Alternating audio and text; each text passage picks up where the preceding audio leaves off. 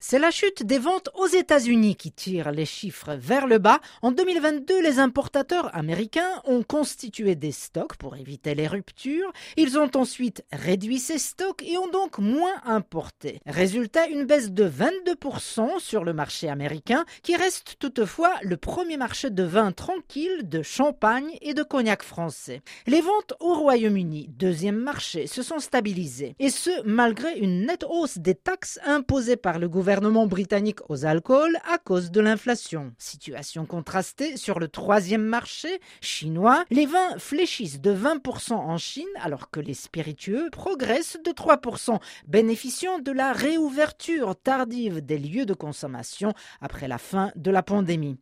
Pour Gabriel Picard, président de la Fédération des exportateurs de vins et spiritueux de France, 2023 marque le deuxième meilleur résultat historique du secteur. Et ce, malgré l'inflation, l'augmentation des coûts et la baisse de consommation. Un atterrissage en douceur donc, selon ce responsable, après deux années records. Quelle perspective pour 2024 L'année commence bien, les chais sont pleins, un bon niveau de production permet de répondre aux commandes, mais le contexte reste incertain. Les professionnels devront s'adapter au mode de consommation qui évolue, ils devront innover sur le type de produit, sur le contenant. L'interprofession en appelle au pouvoir public et leur rappelle qu'ils ont un rôle à jouer face à la montée du protectionnisme pour négocier des accords de libre-échange ou encore pour régler des litiges commerciaux.